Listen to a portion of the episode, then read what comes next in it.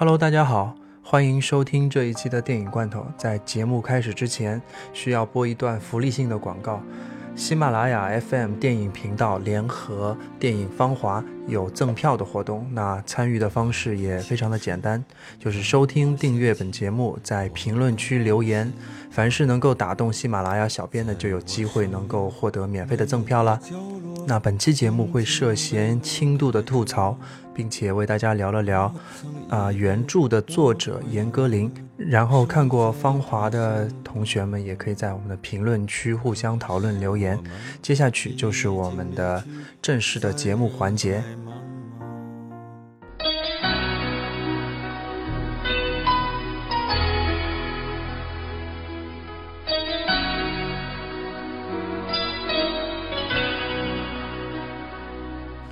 轻轻敲醒沉睡的心灵，慢慢张开你的眼睛。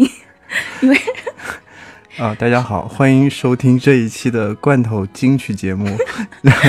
我是芳华不在的鲍师傅。哎，我是明天会更好的脑花。啊，今天其实为大家来就是说一下感受。其实因为我们昨天周六的时候去看了芳华的点映场。嗯，对于点映这件事情，大家不要觉得是是一件。很小众的事情，其实你打开你的 APP，很多时候你喜欢看的电影，提前一个周就有点映了，对吧？它属于宣发的一种吧，我觉得。就是给我们这种可能会要做一期节目，或者是写一些影评，或者是评论的人，对，造一些事吧，对吧？嗯，他总要就是稍微，其实可能顺应的是现在的这个。那个 social media 整个的一个习惯，就是你总要有一个人去开头带这个节奏，然后后面它才有热度嘛。嗯，然后我现在打，所以为此我也打开了百度看一下这个节奏到底好不好。其实褒贬不一吧，感觉总体来说还是比较比较好的。嗯嗯，整个我也看了一下这部影片，相对于之前多伦多。电影节上映的部分是删除了十分钟的内容，至于是什么内容，我们也没无从得知。哎，因为我们去晚了，所以我们 我们相当于自动删除了十分钟，这样合下来有二十分钟没有看到的。没有这么多吧？啊，还有关于这部电影的话，之前因为是定档十一的黄金周，嗯，啊之后。好像在微博、微信也是被传出，就是说被迫下档的这个原因，原因也是众说纷纭，可能是包括哪些呢？呃，他最开始是这样的，其实冯小刚已经。首映之后嘛，他已经开始在做这个路演的这个步骤了啊。然后到了好像好像是上海场的时候嘛，然后他就说就是哎，可能没有开始，然后就已经结束了怎样的啊？他，是他本人自己说的吗？对，其实这这之前有人向他求证过，然后但是他的公司就是说，哎，冯小刚导演还在为这个电影。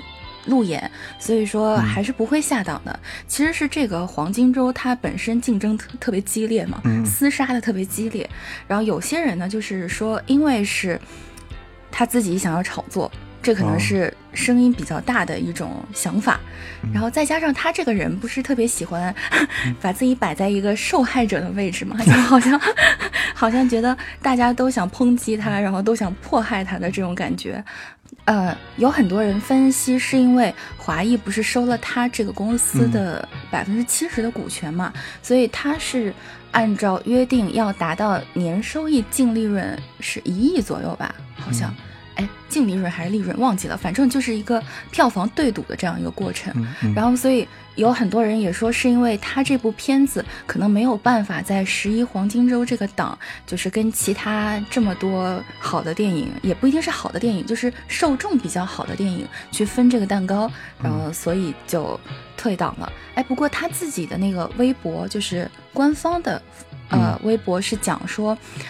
什么和广电协商，然后说同意退档，还是怎么样的啊？就是他好像又把矛头指向了其他的地方。哦，嗯，这个到底是怎么样？可能我们暂时也不能得到最终的一个信息。但是比较好的是，这部电影其实上映点映两天，嗯，至现在为止，今天我们是周天录的节目嘛，所以现在已经有两千五百万的票房，已经超过了嘉年华和 相爱相亲，是吧？啊，对的，也超。跟《至暗时刻》是差不多，其实就是我们之前做了一期节目说丘吉尔的那那个电影，然后看了之后，嗯，那个脑花你有什么感觉？看了之后，其实我不是特别能 get 这个呃芳华，它它的英文名不是定叫 Youth，这个吗？嗯，我觉得比起就是说他讲的这个年轻的这个时代哈，因为他最开始不是讲有可能是呃一个比较好的，其实特定时代下的青春片儿，嗯，哎，但我整个看下来，其实觉得大时代啊和这个对人整个的改变这种感觉会比较大一点。哦，嗯，会是比较大的感觉吗？就是这些人物在这个时代中被改变，这个感觉很重吗？蛮重的，还是蛮重的。对，因为这个他原著不是严歌苓嘛，嗯其实这本这本原先这本小说就特别像是他的一个自传体，因为他自己本身也是一个文艺兵、嗯。啊，然后也在电像电影里面一样，也去做过战地的记者，然后所以他很多。小说的题材都是这个年代的事情，嗯就是特定年代，然后特定的一个个例，但是基本上主角都是以女性为主的哦这样的，的对这样的视角去讲。嗯。所以说，我觉得我们接下来讲的可能会有点剧透，嗯但是我我尽量剧透的不要去做剧透，只是说感受上的东西嘛。嗯对，但是好像严歌苓的小说大家都能感受到一点写的这种东西，而且也很多人其实也看过小说嘛。嗯嗯所以这部剧其实里面有只有一位男性的角色，那其他很多的其实都是女的文艺兵的角色，所以这可能和作者本人的也是有一定关系啊。然嗯，因为他自己的那个生存的背景、生活的背景就是这个样子嘛，文工团啊，嗯，而且剩下那几个男生其实分不清长相的，就是除了 除了黄轩之外，就是什么那个。最后也是一个高干子弟的那个镶镶金牙那哥们儿，那小哥儿，然后还有什么就是拿着摄像机的呀，还是什么的，就我都分不清他们的长相。啊，对，因为都是统一的军装，然后长得也是又高又大，然后脸型那就标准的解放军的脸，你就是嗯真的是分不清这些人。而且我觉得出场的人物其实有点多，对我来说有点多。然后他的时间虽然也有两个小时多一点，嗯但是整个剧情给我的感觉还是略有一些松散的地方，就是可能我会摸不清它的主线在表达是到底是说年轻的人和年轻的感情呢，感情上的这条线呢，还是说大时代背景的变革，还是文工团的起起落落？他其实这三方面其实都说了。嗯，但又是在整部影片里面，一会儿说说这个，一会儿说说那个，跳来跳去的感觉。对，有很多就是看过原著的人认为，就是他讲何小平这个角色，嗯，然后和黄轩这个角色其实就够了。嗯。但是他好像冯小刚本身就是一个比较话痨、比较絮叨的一个导演，然后再加上严歌苓本身的这种创作的这个背景，他其实是想交代的更大一点，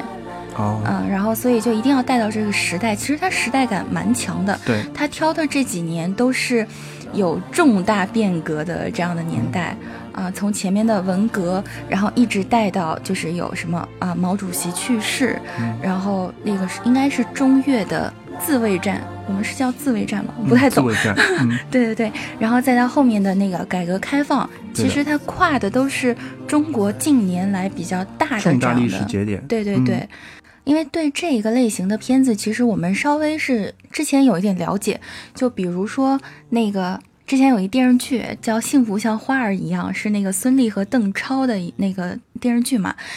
其实对于这种内容，我们都觉得蛮熟悉的，要么就是城市里面的这样的文工团，要么就是上山下乡这样比较惨、环境比较艰苦的这样的故事。但是我们刚一进去就看到那个一群女兵在跳舞嘛，嗯我就觉得，哎，这个颜色用色其实新鲜感蛮强的嗯啊。它其实主要的底色是军装的这个绿色，然后再加上我们共产主义旗帜的这个红红，色哎，其实按理来讲是都是饱和度比较高，然后浓度比较重的颜色嗯，啊，但是它用的这个光影其实蛮蛮好看的，蛮嗯美的。蛮妙的。一开始的那大概十五到二十分钟当中，你可以看到它有些镜头光晕的效果，嗯其实就是像你逆光去回忆一些东西的时候，有些边缘模糊的感觉。你可以看到亮的地方特别亮，然后有点晕开，你的人看到也是朦朦胧胧的那种嗯效果是有的。然后呢，它整个色调在文工团前期的那些部分啊，整个大的色调铺的是一个，啊、怎么说呢？是有些黄黄的，还是有些古旧的颜色，但是它里面每个人的衣服和性格的颜色都用的非常的鲜艳。嗯所有的女兵啊，或或者是文艺女兵嘛，她们的衣服的关系啊，就是穿的那种小短裤、小小上衣的那种样子，嗯嗯嗯其实非常有那种年轻的肉体给你的这种直接的生理冲动的感觉。对对对，就是刚开始进去看一一双双大白腿的啊时候，对我觉得啊，真的是青春。对，非常非常养眼。然哎后虽然跳的那种舞非常的样板那种形式啊，嗯对因为但是是你还是看得出那个对对对青春感。当当时就觉得，我就觉得所有的这种，呃，什么时代啊，然后什么学习毛主席啊，什么嗯这种，他给我都是那种以前思想教育这个课本里面的那种印象，就是每个人都特别土，然后扛个枪哎，对，扛个枪在跳舞，就根本就没有这种画面，你知道，这个嗯画面刷新了我对那个时候的认知。对的。然后在宿舍里发生的几件小事儿吧，大家可以自己去看，嗯也会让你觉得非常有那种生活气息，会觉得和你想象中的可能不太一样。这个时候就是比较能理解他所说的这段时期，或者是这个文工团里的芳华，或者是这个青春年华到底是什么样。嗯，然后呢，我觉得在呃美术设计上，它有几个景别其实设计的也比较好。这里为了不剧透，其实嗯、呃大家可以去看一下，有几段，比如说一直在讲说我们不剧透，大家去看一下，对对就对，全程什么都不想讲，是吧？嗯，就尽量不要说太多嘛。但是嗯可以去注意一下，比如说有些意向性的东西，比如他们一起在听歌的时候，他们设计了一个像小红房子的那种场景，就是用红色的旗帜布。把那盖在了一个盖灯管在了一个上灯管上，嗯大家就是说我们要造点氛围。造点氛围。就这个场景设计的是其实不错的。还有就是像刘峰和呃丁丁，嗯，就是互相表白的一段，这个其实没也是出有互相，没有互相啊，没有互相表白，就是单恋的那一段，对对对，就是这段其实也是出现在预告片当中，所以也不算什么剧透嘛。它的嗯美术氛围大家可以去看一下，它有种就是喜宴，两张红色的沙发，背后所有的文工团的道具都是红色的，就很像是在那种结婚的时候啊才会产生那种画面。嗯但是他们在这一段上又变成一个大的转折点，所以这段我觉得它设计还是蛮妙的。因为是这样的，扯着红布一起听歌呢，听的是邓丽君的歌。在这个年代，就是邓丽君的歌被称为靡靡之音、嗯，啊。然后就是果然因为这个这这首歌，然后带给刘峰的这个悸动哈，让我们的活雷锋就是一把抱住了他们的算是班花团花这种感觉。刘峰是一个像活雷锋一样的人，嗯就是甘愿奉献，一直都是为了别人去奉献，然后不去考虑自己的这样的一个人。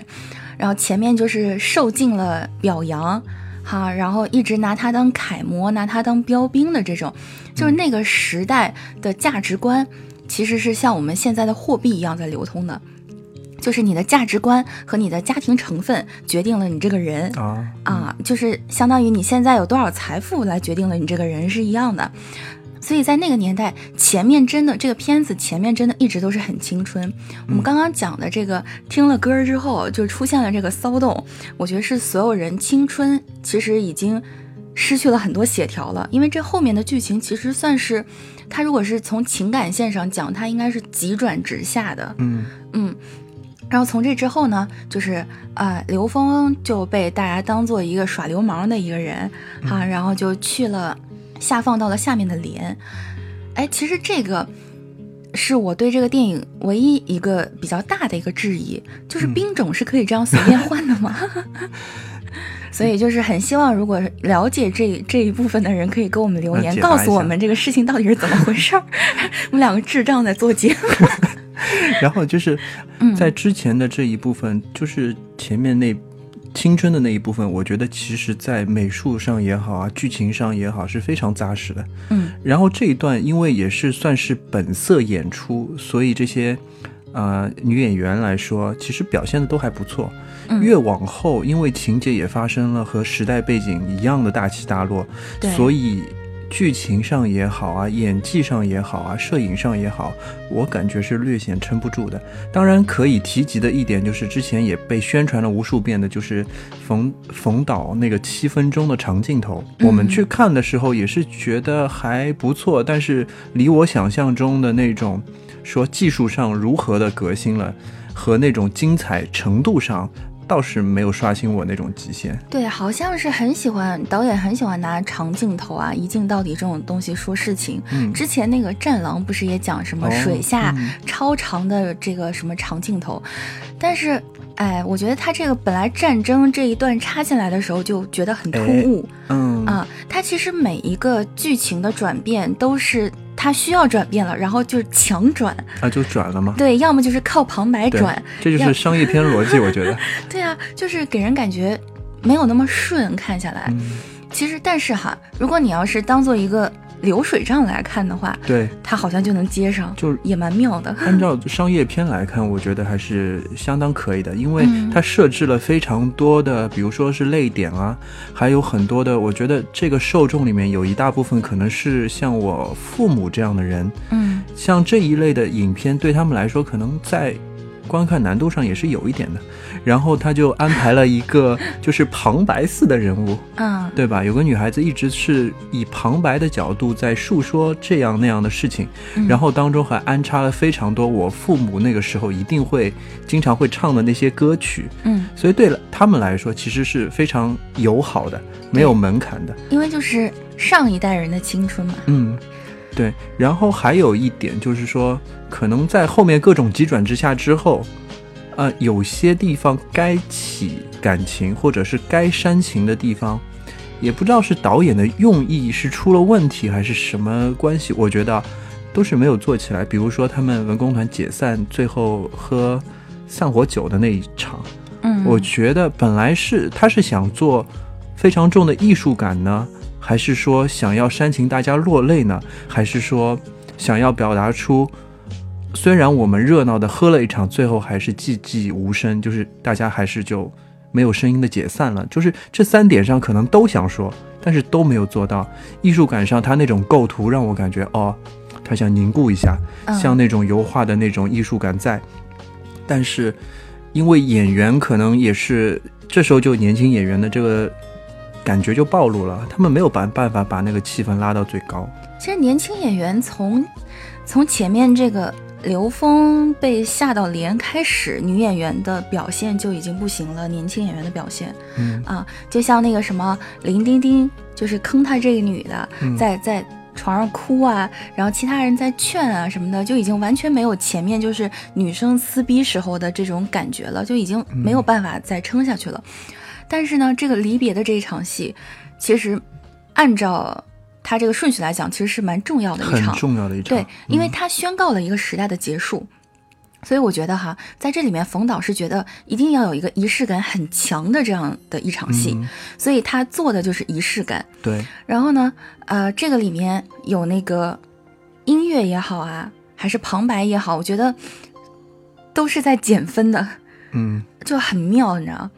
就是大家一起唱歌时候的这个表情，就像你讲的，大家都撑不起来，嗯。啊，然后最后的那个旁白就是硬熬，你知道，就是大家认为，大家觉得，哎，什么都吵着说要离开这个文工团，离开这个文工团，但是到了真的要离开的时候，大家都是心里惆怅，心里不舍的，就没有啊，大家第二天都该干嘛干嘛去了，就是像那个林丁丁，就是第二天不就是回回他老家去办签证什么的，然后就赶紧去嫁了一个华侨。对，然后这里可能我觉得演技非常在线的就两个人吧，一个是黄轩，还是非常在线的。有一刻就是在之后他可能落魄之后了，在什么地方，在海门。就是被没收海口，海口 在没收了那个他的用车之后，到去跟别人去理论论的那一段，大家可以注意一下他的表现。我觉得那个时候真的特别在线，我也不知道为什么是这一段，因为他在前面可能是个样板式的人物，直到这个时候，他在一个现实的情况，就是他要去面对现实情况，他要去打交道，这个时候展现出这个人很要解决问题了，我这是被迫了。我要表现出怎么样的那个感觉。我觉得这个这一段是演的，我觉得非常好的。后面那些祭拜也好啊，后面一些场景也好，就又变回脸谱化的那种设计了。呃，其中还有那个女演员演演那个何小平的，我觉得虽然，嗯，也是有些地方也是有点过分了，就是有点演的过了，但是整体还是整体还是比较在线的。啊，因为其实是这样，我个人是没有办法特别好的理解这个何小平的这个角色，对，因为他其实据我看过书的小伙伴来讲哈，他说。原著当中是花了很大一部分的精力，专门去描写他的成长经历，然后会把他这个人做的比较满。当中有一段旁白不是这样的嘛？刘峰这个人不是雷锋型的人嘛？他就是说，当他做这些好事，为大家帮忙啊，为大家服务的时候，大家都。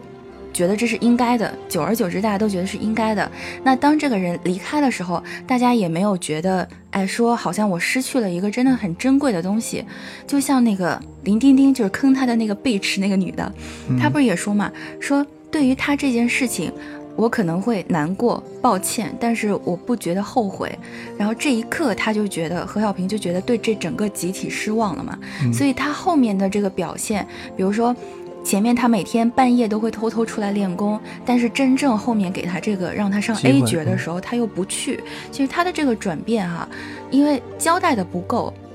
然后再加上我觉得这个演员的功力也是有限，他没有办法让我们能。完全理解他所有的这个每一个动作和每一个转变。嗯，当中还有一部分原因，我觉得可能是因为原著和电影的角度，或者说有些剧情的不同吧。其实，在一篇文章中，其实列出了非常多人物的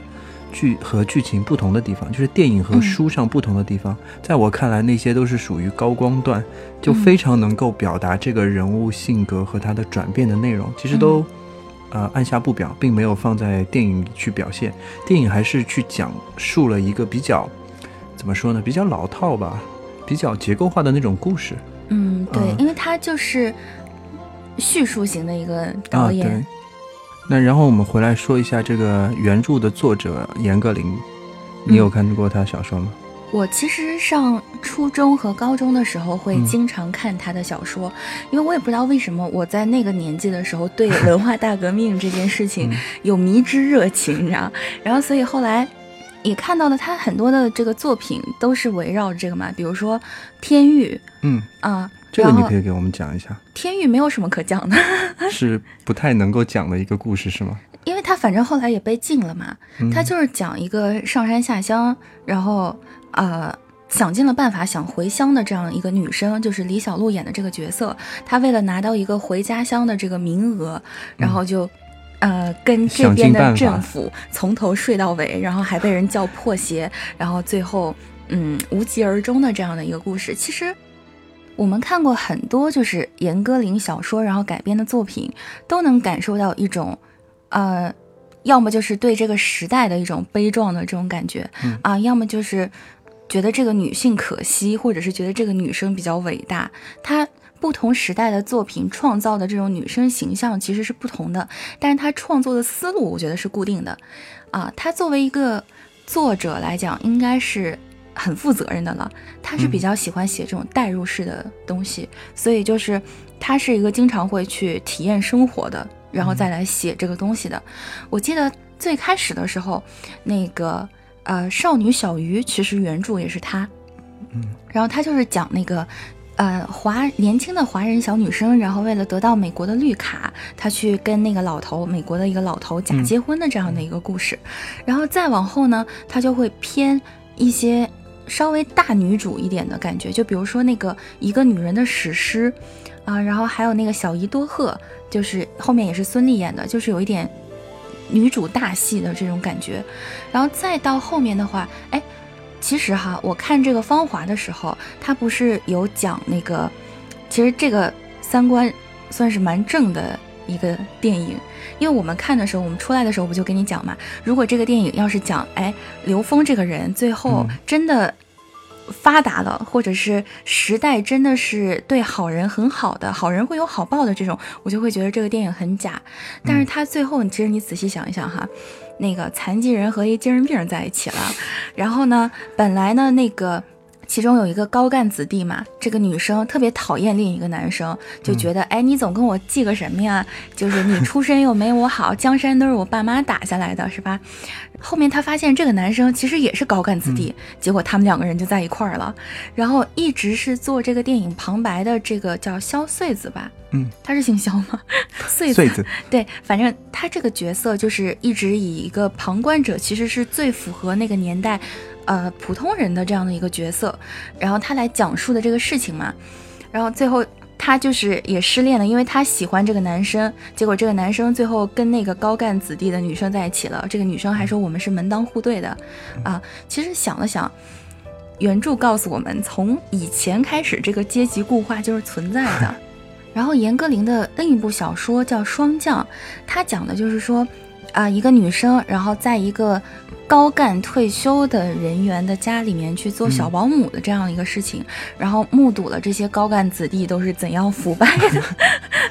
然后他肯定也是有爱情线，有其他的线，但是这个小说我还没有看完，我只看了一丢丢，嗯。然后在这个电影上映之前，也有很多人说，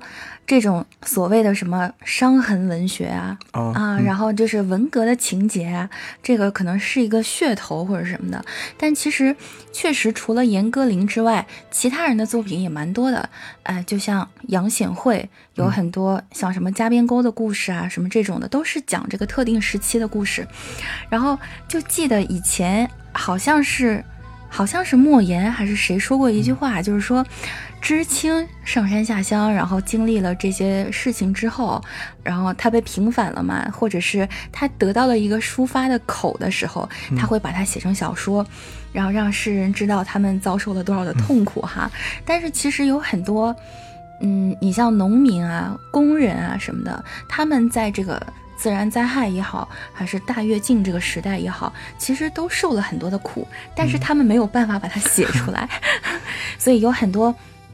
就是还本着这种无产阶级为大的这种思想，会认为他们的这种怎么讲，他这个选题或者是啊这种讲述的方式比较矫情。其实他这个片子到现在也蛮顺应现在这个时代的，因为不是讲说，经常能看到新闻说，可能有一些地区的这种文艺兵啊，类似于文工团这种的，什么何去何从啊什么的啊，所以，因为冯小刚自己原来也是文工团的人嘛，所以他跟这个编剧有着同样的，我觉得夹带私货又夹带私心的这种感觉，然后来拍的这个片子。这部影片如果是其他导演，可能会变得非常的苦涩。我觉得，在这一点上，我觉得冯小刚 至少是把它拍成了一部可以被大家去很简易收看的一个叫商业电影吧。对，因为张艺谋和陈凯歌是比较厚重的现实主义，然后像姜文这种人又是魔幻现实主义。对对对 对。但是好像很多人说啊，冯小刚近几年就觉得他突然戾气特别重。他好像以前不是走这种见谁都撕逼的这种路线，但是他以前好像是，就是那那一九四二是吧？嗯。然后还有什么私人定制这种，就是票房不好的，然后他就会骂观众，就说观众根本就不懂什么是好电影这种的。然后像老炮儿这种。那个票房和口碑都还可以的，然后他就要撕别人家撕同行，就我排片为什么这么低？就是哎，你们都做什么手脚了？然后就是这种感觉，就觉得他其实蛮妙的。他跟以前拍这种他以前的这种贺岁喜剧电影的时候的整个人的感觉是不一样的，可能是在功利心或者是什么上面哈有一些转变。之前不是听说他拍年货的时候，也是因为之前他最早的一些电影也是票房很惨嘛，也是投资方也是需要他每年去拍年货，但是他拍年货其实还是不错的了。后来的几部印象就不是那么好，嗯，从《非诚勿扰二》就不知道在看些什么了，反正也睡着了嘛。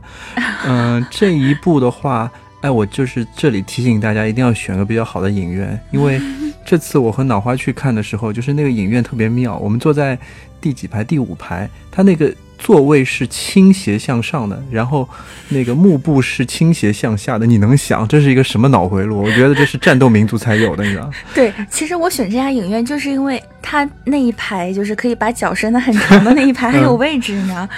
然后其实冯小刚他挺妙的，之前的时候我们也讲过，就是金马奖、金像奖和金鸡奖嘛。呃，金鸡奖他就是一个评委认为。评委认为自己很专业，也认为这个奖项很专业，但是他比较喜欢的作品和商业片不太同，不太一样。所以说，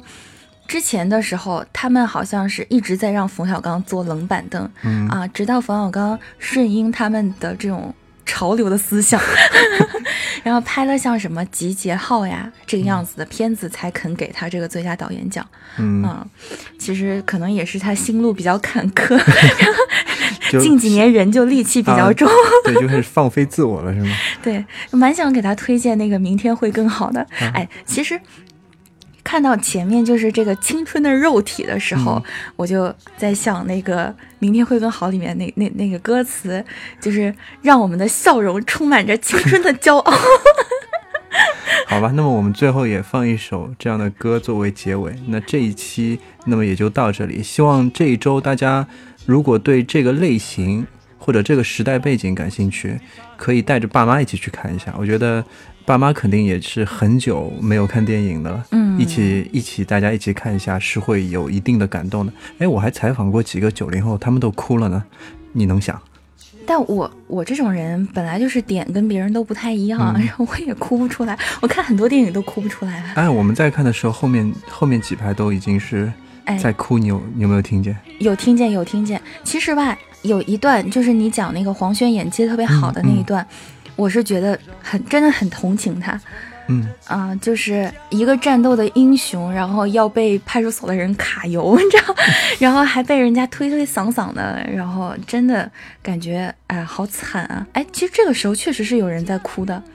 我边上、对后面啊、前面，其实看得出就是年纪大的用户还挺多的。你是不是 你也看了一下那个 年龄分析是吗？比普通的年龄都要大个十几，十五到二十岁，十五到二十岁，对他这个受众的群体啊。所以，请在听我们节目的这个受众的听群体一定要去看一下。哎，我还是希望有更多的人来给我一个解答，就是这个兵种的转换。好的，请大家在就是我们的节目下面留言。让我拥有你真心的面孔，让我们的笑容充满着青春的骄傲，为明天献出虔诚的祈祷。